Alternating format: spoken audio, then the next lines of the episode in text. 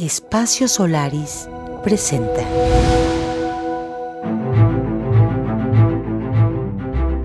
Hay quienes hacen cine y hay quienes hacen que el cine suceda. Es el caso de Alexa Muñoz Vidaña, productora y promotora activa del cine. Su influencia en la industria no se detiene en la producción participa activamente en comisiones fílmicas de México y Latinoamérica. Ha sido una fuerza impulsora en la promoción de México como un destino cinematográfico. Creó la iniciativa independiente Red Impulso Audiovisual y es fundamental cuando se organizan las muestras de la Asociación de Mujeres en el Cine y la TV de México. Su visión y talento son clave en la creación de contenido emocionante para las pantallas en la actualidad. Y no queremos perdernos la oportunidad de estar en su memoria. Por ello la invitamos a Butaca 39, el podcast de Espacio Solaris. Quedan con ustedes Alejandro Sosa, Sandra Aguilera y Juan Pablo Arroyo Abraham. Hola a todos, mi nombre es Juan Pablo Arroyo Abraham, soy director de cine, director de la sala de cine Solaris aquí en el corazón de Morelia, en esta casa antigua que tiene más de 350 años, donde también albergamos este proyecto de podcast que se llama Butaca 39. El día de hoy estamos muy contentos de tener a una gran amiga, una gran profesional de la producción cinematográfica, Alexa Muñoz Vidaña. Bienvenida y gracias por haber aceptado esta invitación a Butaca 39. Muchas gracias por estar aquí, Alexa. Alexa, bienvenida. Agradecemos que hayas formado parte de esta edición del jurado en el marco del Festival de 5C. Hola Alexa, bueno mi nombre es Sandra Aguilera y bienvenida a ocupar este lugar, esta butaca 39 en el corazón de, Morelia, Michoacán. Y quiero eh, em, iniciar este eh, podcast preguntándote acerca de la producción actual de audiovisuales en México. De acuerdo a tu visión pues, profesional dedicándote a esto desde hace muchos años, ¿cómo ves este mapa de la producción actual? Muchas gracias por la invitación. Eh, yo encantada siempre de, colaborar y de que la industria pues siga creciendo y fortaleciéndose. Y qué mejor estar en Morelia, que yo tengo sangre purépecha, entonces muy orgullosa también de tener sangre de Morelia y de Michoacán. Por otro lado, bueno, pues respecto a la producción audiovisual, pues es un, ahora sí que es una profesión viva, es decir, que está cambiando, cambiando y más ahora, como todos sabemos ahorita con la inteligencia artificial, y va a venir muy fuerte más adelante lo que es la producción virtual. Va, a haber mucho la inquietud de entrar al chat GPT famoso y, y hasta preguntarle cualquier cosa. Entonces, de verdad ahora los que damos clases eh, también va a ser complicado porque también hay que detectar, conocer a los alumnos y ver si realmente lo hizo o lo hizo la inteligencia artificial. Entonces es de verdad todo un tema. Pero bueno, también ver el lado positivo, ¿no? De todo esto porque pues precisamente más adelante espero preparar una serie documental sobre tecnología. Y bueno, pues la producción audiovisual acabo de terminar eh, una serie que se estrenó la semana pasada, ¿no? Para VIX. Empecé mi carrera haciendo cine, saliendo de la carrera de comunicación. Entonces, después dije, quiero hacer televisión. Soy comunicóloga, comunicóloga y quiero hacerlo. Entonces, pues obviamente busqué la oportunidad con decirles que rechacé hacer Titanic porque ya estaba comprometida para hacer una telenovela, la primera de TV Azteca.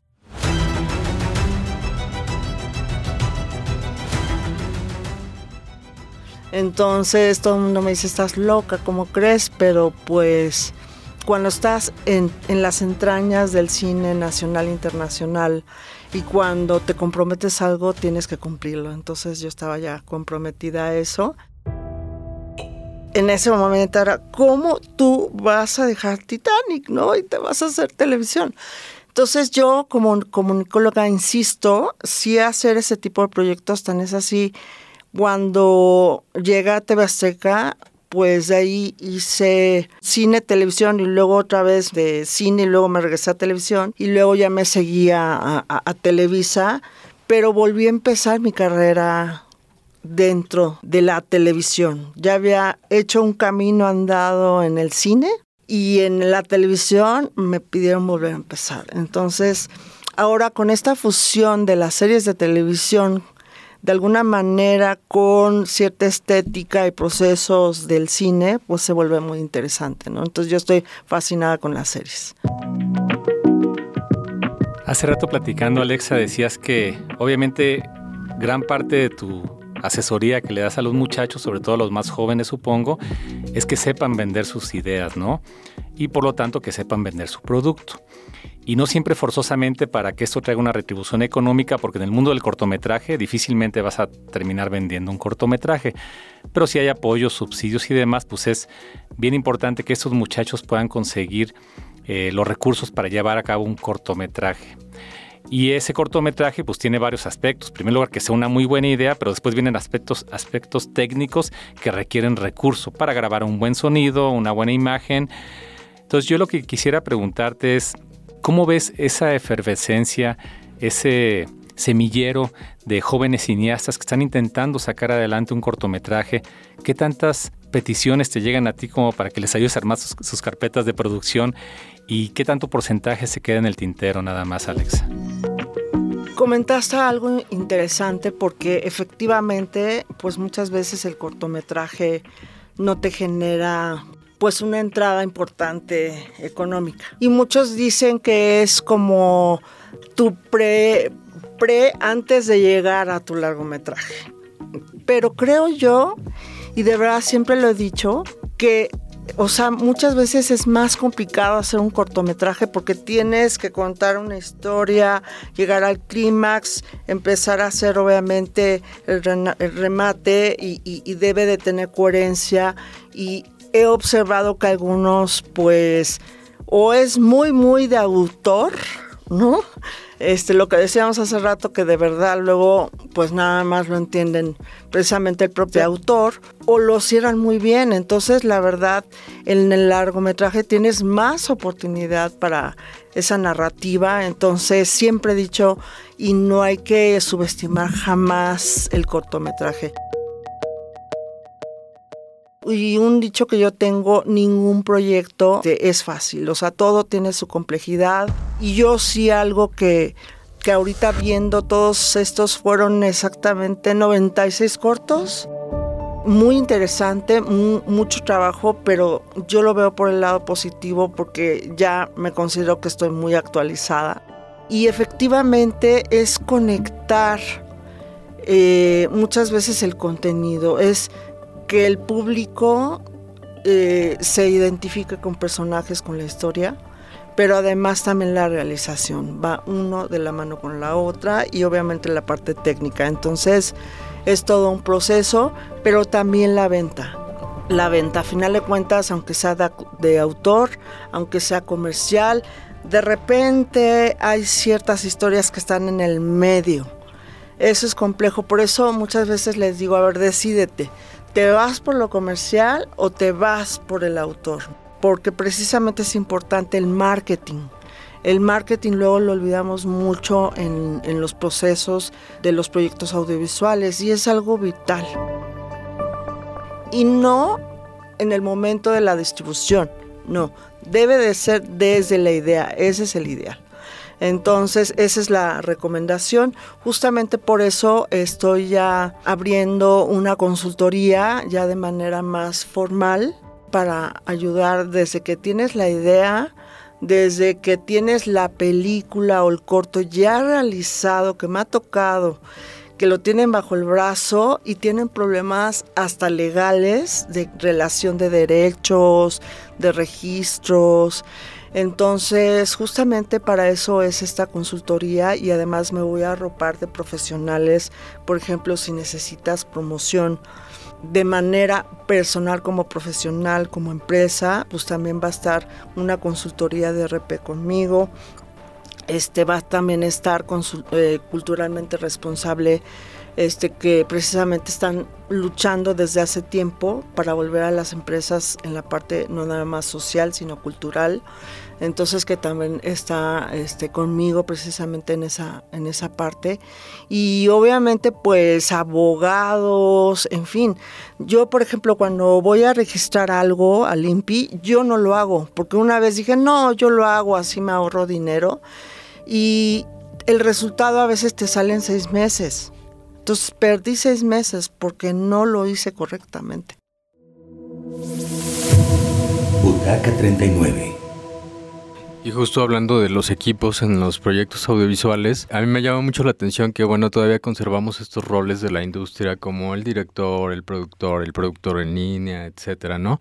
Y me ha dado la impresión siempre de que en la industria cinematográfica el productor siempre me parece, o, o algunas veces he platicado con algunos, que termina siendo o pretendiendo siendo director en algunos momentos de una película, como si se diera cuenta que su sueño en realidad hubiera sido ser director o como si el estatus de director fuera el sueño de la mayoría de la, de la gente que se mezcla en la industria cinematográfica. Yo me quisiera pues referir precisamente a tu trabajo y preguntarte cómo te sientes después de toda esta experiencia que tienes en un estatus precisamente desde la parte de producción y que bueno, nos contabas ahora que haces tu primer guion.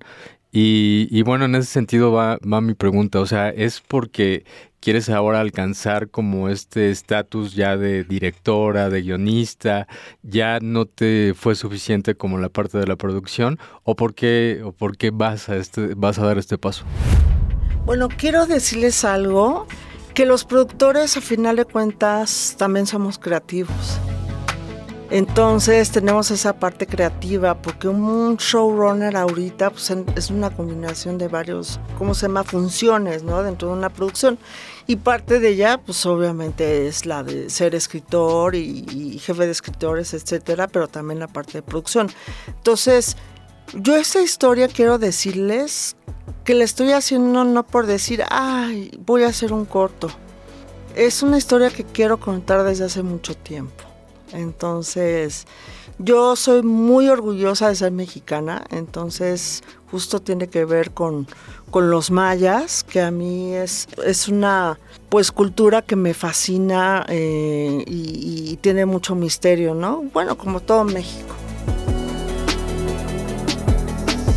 Pero es algo que quiero contar y no, yo voy a ser codirectora porque también no debemos de aceptar hasta dónde llegas. Ahora sí que zapatero a tus zapatos. Entonces yo voy a codirigir, pero estoy invitando precisamente a una directora de documentales este, y, de cortometrajes para que ella eh, ya en la cuestión pues ya de dirección pues ya este, lo haga, ¿no? Entonces yo creo que ese es el proceso creo que, que a mí me se me ajusta más porque yo sé que los chicos ahorita lo que acostumbramos es que salen a emprender.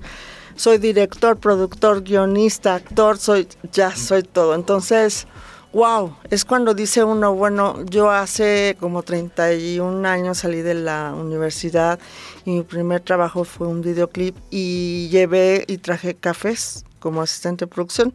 Entonces digo, wow, ¿quiere decir que eso no me sirvió todo ese tiempo? Claro que sí, al contrario, me siento orgullosa de haber arrancado de cero y cada, cada eh, sonrisa, cada alegría, cada tristeza, cada llanto que ha generado esta carrera, porque es complicada, es difícil, viajas, te vas seis meses a la selva, etcétera, son muchas cosas, pero tienes que amar esta carrera porque sí debes de tener además vocación y amor porque sí te absorbe demasiado. Claro.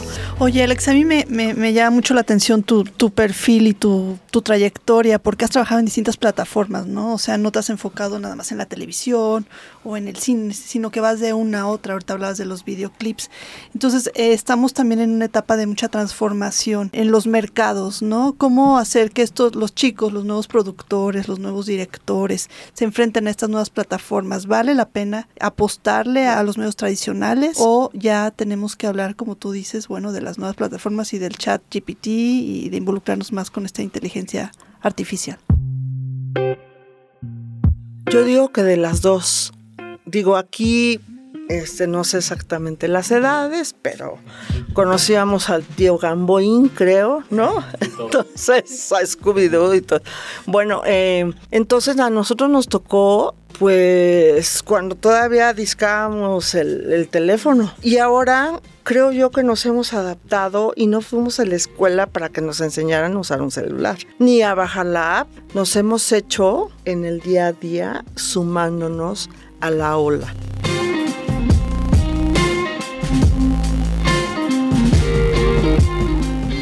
Ahorita creo yo que estamos en un momento tan interesante y más para los chicos porque ellos ya traen como más ese chip de la tecnología, pero me he sorprendido porque cuando doy clases de repente les digo, oigan chicos, ¿y quién tiene esta red social? ¿Y quién ve esto? ¿Y quién ve el otro? Y algunos no, no las usan, ¿no? O, o, tienen una y yo, wow, yo hasta tengo TikTok.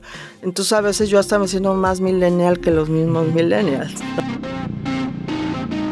pero creo yo que viene una época de cambio muy radical y no nada más en el audiovisual, ya lo estamos viendo.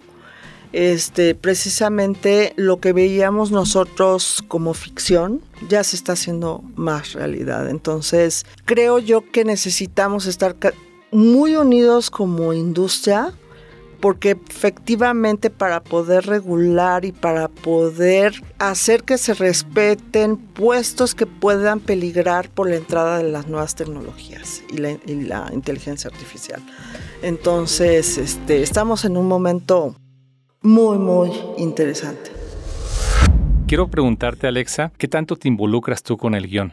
Sabemos que, por ejemplo, en Hollywood es un sistema diferente, más bien los productores contratan a los guionistas y contratan a los directores, y en México es al revés. Un muchacho, un joven o alguien grande eh, tiene una idea, la aterriza en un guion y él busca más bien quién la va a producir y él busca este, quién la va a financiar, pero realmente el director tiene un papel muy importante en México. Entonces yo quisiera saber tú como productora, ¿Qué tanto te involucras en la creación de guiones, en la revisión de los mismos obviamente, y qué tanto influyes en ellos, Alexa? sí me involucro, pero desde el punto de vista como productora. Porque eh, se te va haciendo pues como el ojo, el callo, digámoslo así. Eh, en cuanto tú empiezas a leer, obviamente pues yo me pongo desde el punto de vista primero como espectador.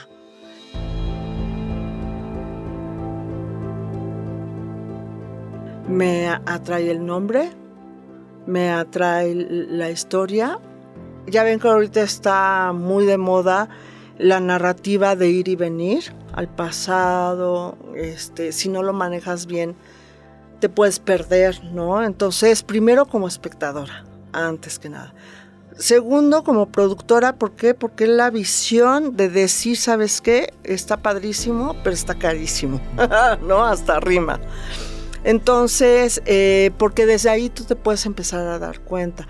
Por eso es muy importante y creo yo que también falta en México, antes de que arranques, tener mandatorios. ¿Cuáles son los mandatorios? Obviamente decirle al guionista si es obra por encargo, por ejemplo, de decirle o hasta si el mismo guionista marcarse también ciertos lineamientos, pero tener muy claro el objetivo, a quién va dirigido, qué género, si queda en el limbo, como yo les digo, de que si es de autor o si es este comercial, en fin, o sea, muchos factores, la cual ahí con los mandatorios, pues cuida de que no sean tantas noches exteriores o haya muchos efectos, ¿no? Dependiendo a, quién, si ya la vendiste a una plataforma, dependiendo cuánto presupuesto te van a dar, o si es independiente, entonces varía mucho. Por eso no hay un by the book, es decir, de que diga todos los proyectos tienen que manejar de, esta forma. Y yo tengo un dicho que digo, si tú no tienes los elementos necesarios para hacer un, buen proyecto, hazlo hasta que tengas los elementos, no antes. Entonces, por eso yo invito a los chicos que no se desesperen. Parte del pitch es esto. Es también enfrentar las preguntas del otro y no mentir y, muchas cosas, ¿no? Porque luego el nerviosismo hace de que digan, no, sí, sí, le he visto la película que se refiere, o sí, sí he leído el libro, o sí, sí he visto esa este, serie, etcétera. Entonces, son muchos datos que obviamente eh, decía alguien por ahí que, que los talleres de pitch no, no funcionan, que más bien es el día a día, pero creo yo que sí funcionan. Yo ya hubiera querido hasta en la universidad haber sabido muchos temas que no se tocaron en su momento. Y no porque sea mala la universidad, pero son, eh, son modas, ¿no? O son los momentos de los planes de estudio. Entonces, por ejemplo, ahorita yo también soy directora de vinculación y profesionalización de la Sociedad de Gerentes de Locaciones y estamos luchando para que las universidades ya lo empiecen a tomar como una especialidad porque quiero decirles que si te falla el de locaciones, que muchas veces no es su culpa, es un tercero, pero tiene que ser muy hábil. O sea, una persona en locaciones también es como pichar todo el tiempo y además debe tener habilidades muchas de que ya lo integren a las universidades. Entonces, con la ENAC espero ya dar un primer taller de locaciones y hace unos años lo dimos en Colombia. Entonces nos reunieron a todo el medio audiovisual de Colombia, fue tanto de televisión, tenían la serie de narcos en esa época y además lo hicimos aula y me llevé a, uno de los gerentes de producción que hicieron este, la de James Bond en Ciudad de México. Este, no, bueno, estuvo increíble, estuvo padrísimo, muy abiertos, la verdad Colombia va, va muy bien, ¿no? Este, Sudamérica eh, Brasil, etcétera. Entonces, bueno, pues ahora sí que seguir continuando y, no dejar de seguir en pro del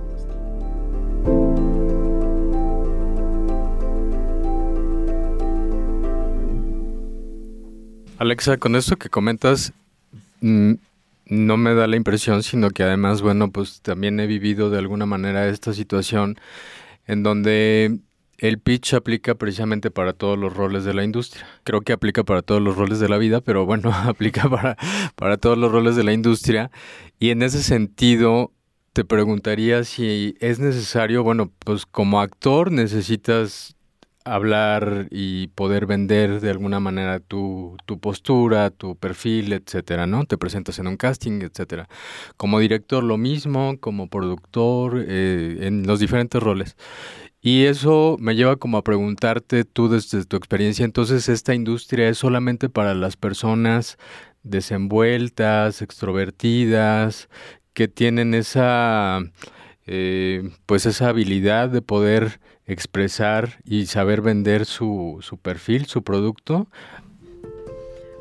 Pues mira, el ideal para hacer el pitch es el escritor, es el que lo originó. ¿Por qué? Porque es su bebé. ¿Por qué? Porque lo escribió desde las entrañas. Eh, ese es el ideal para hacer el pitch. La otra opción obviamente es el director, no lo escribió, es el director o el productor, pero obviamente debes de tener la habilidad que si tú no lo escribiste, la habilidad de poderlo vender y hacerlo tuyo. Entonces, no, fíjate, yo en la universidad era la más tímida que se puedan imaginar. La más tímida. Entonces en retórica, yo era de ochos, no era de dieces. Alguna vez fui la mejor del salón, pero este, me reprobaron en retórica. ¿Cómo ven? Pero tanto es mi pasión por mi trabajo y por ayudar a otros, porque de verdad hago esto y por eso estaba en comisiones fílmicas para ayudar también, porque he viajado a mercados nacionales, internacionales, festivales y demás, y veo que muchos otros países están muy unidos y hacen eventos juntos, México no. Y eso es lo que necesitamos hacer, unirnos más, ayudarnos unos a otros.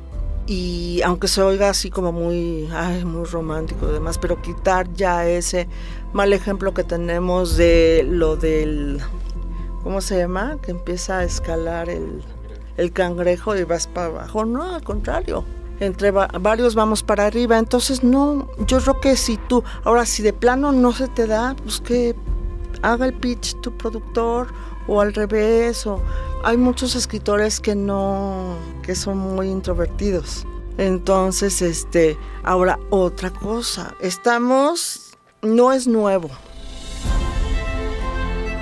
En el medio mi sugerencia es hablar inglés. ¿Por qué? Porque pues tenemos de vecino Estados Unidos, que es una de las industrias más fuertes que hay en el mundo, además de otras en Asia y en Europa. Muchos términos se usan en inglés, ¿no? No, no es ser, ay, sí, yo acá te digo. No, es porque se usa efectivamente así. Tan es así, eh, se, se está trabajando, Canacín está trabajando junto con la CEP para hacer eh, certificados del medio audiovisual. Entonces, cuando empezamos a hacer el del scouter, decían, ¿pero qué es un scout? Pues un scout, un, scout es este, un buscador. Entonces era traducir todo porque efectivamente no querían que usáramos palabras, términos, pues anglosajones, efectivamente, pero pues así ha sido toda la vida, ¿no?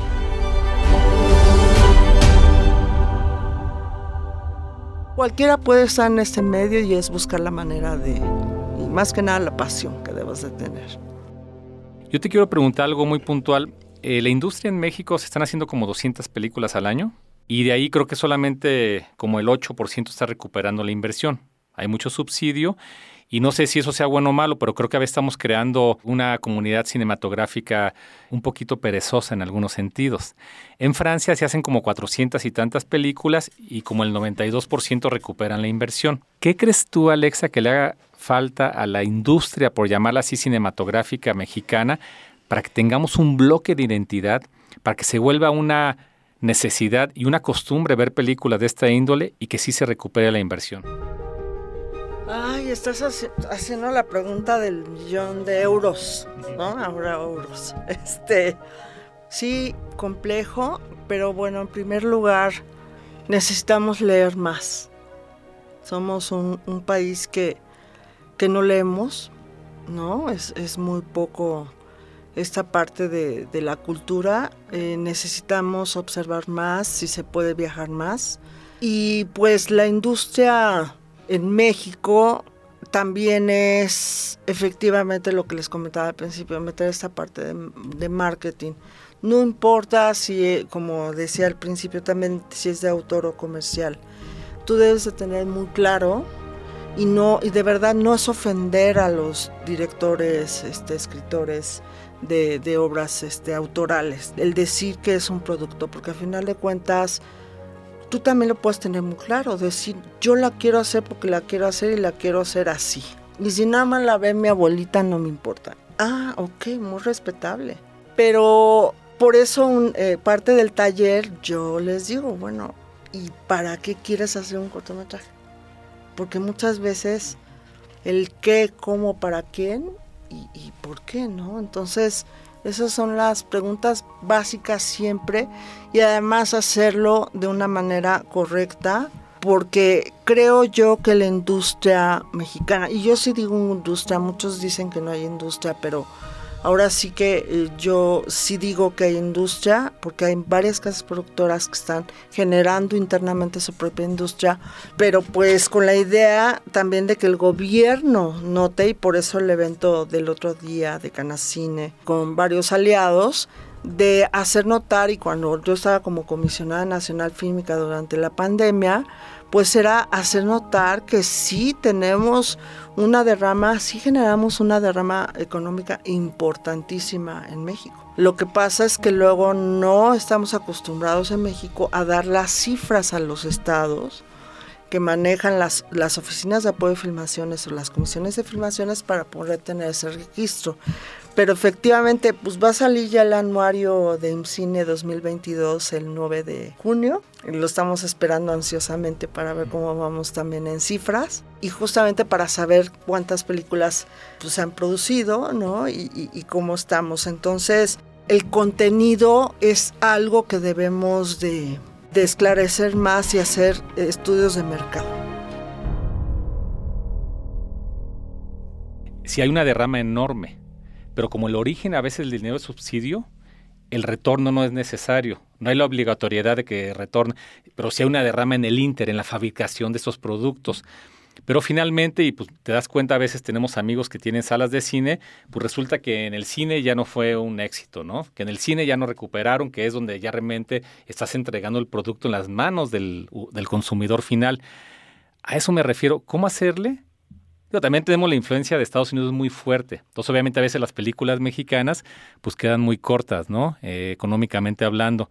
Pero mi pregunta sería, ¿cómo hacerle para que aprendamos a consumir esos productos locales, por decirlo así, ¿eh? consumir productos mexicanos y que sí dejen una lana al final de cuentas? Insisto, hacer estudios de mercado para saber qué es lo que quiere el público, porque digo, fue sorpresivo nosotros los nobles de que ni los productores tenían idea de todo el éxito que iban a tener.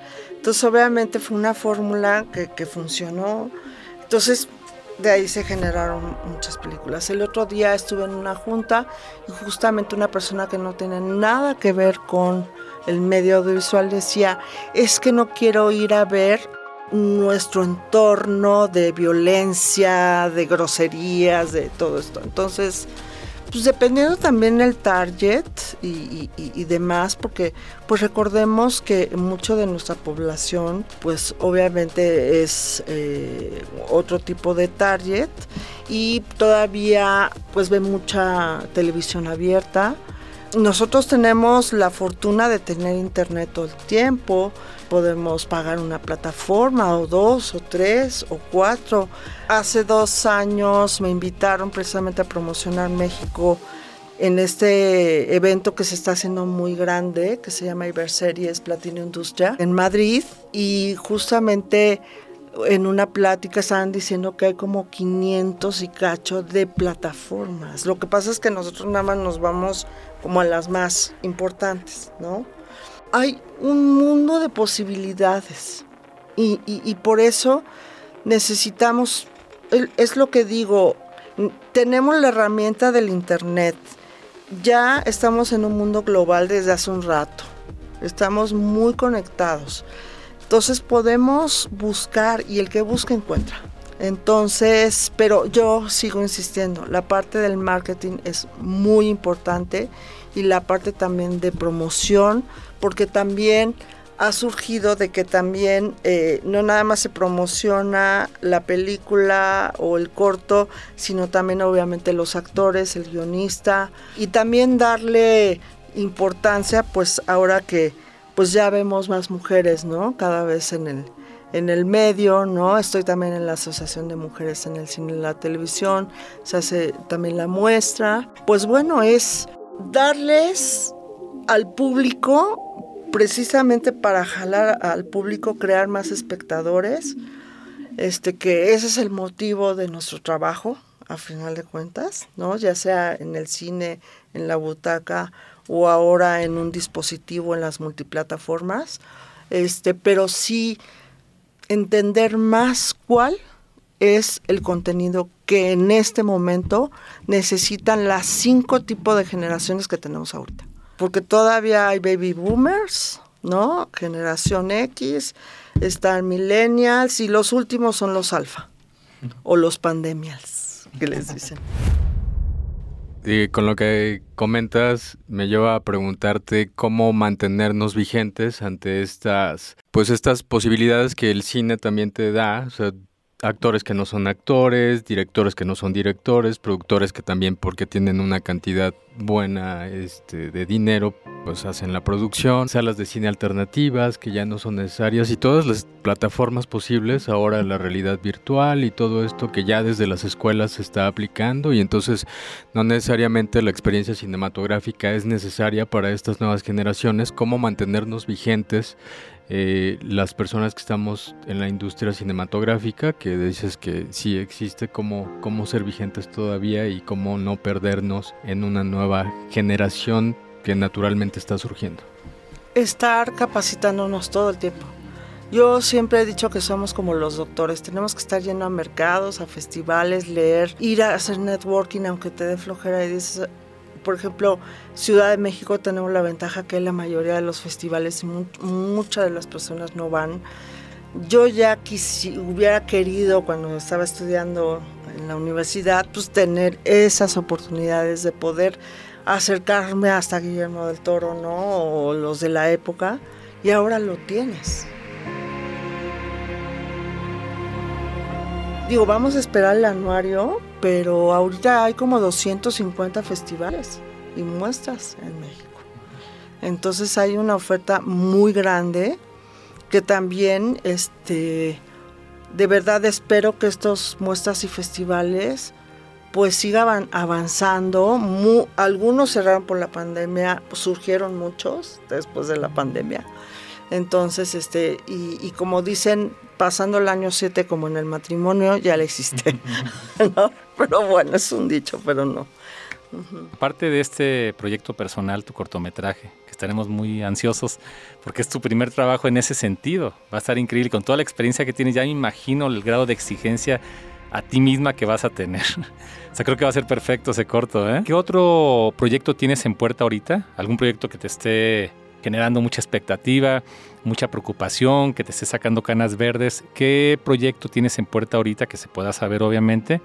y que sea para ti un todo un reto. Justamente ayer registré este guion del cortometraje y pues debo de seguir mis propias palabras, ¿no? Y, es luego complicado, pero pues obviamente eh, obtener el recurso para hacer como, como debe ser, ¿no? La parte del audio, necesita visual effects, etc.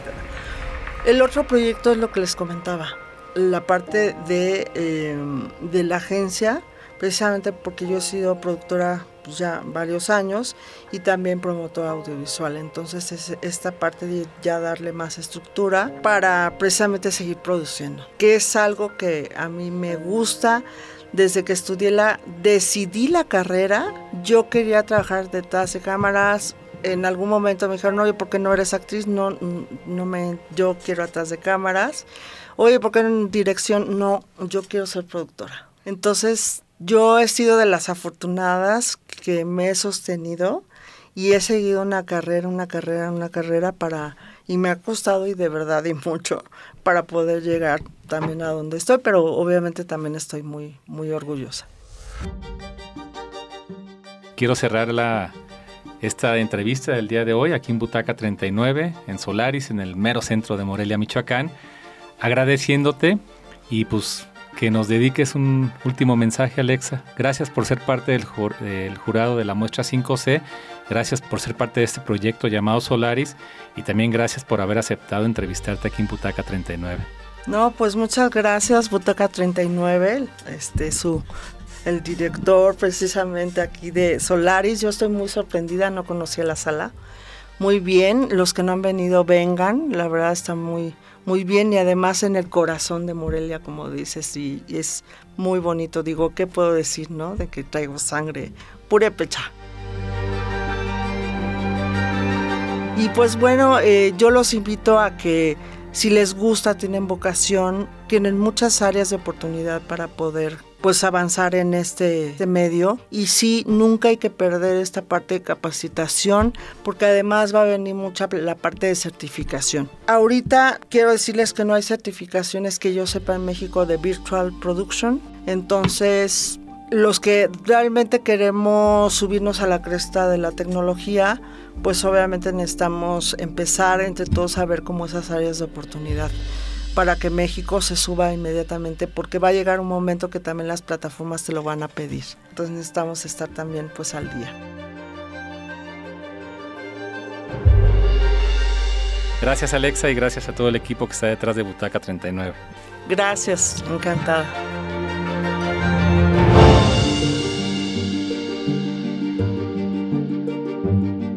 Esta fue una producción de Espacio Solaris y Huella Digital.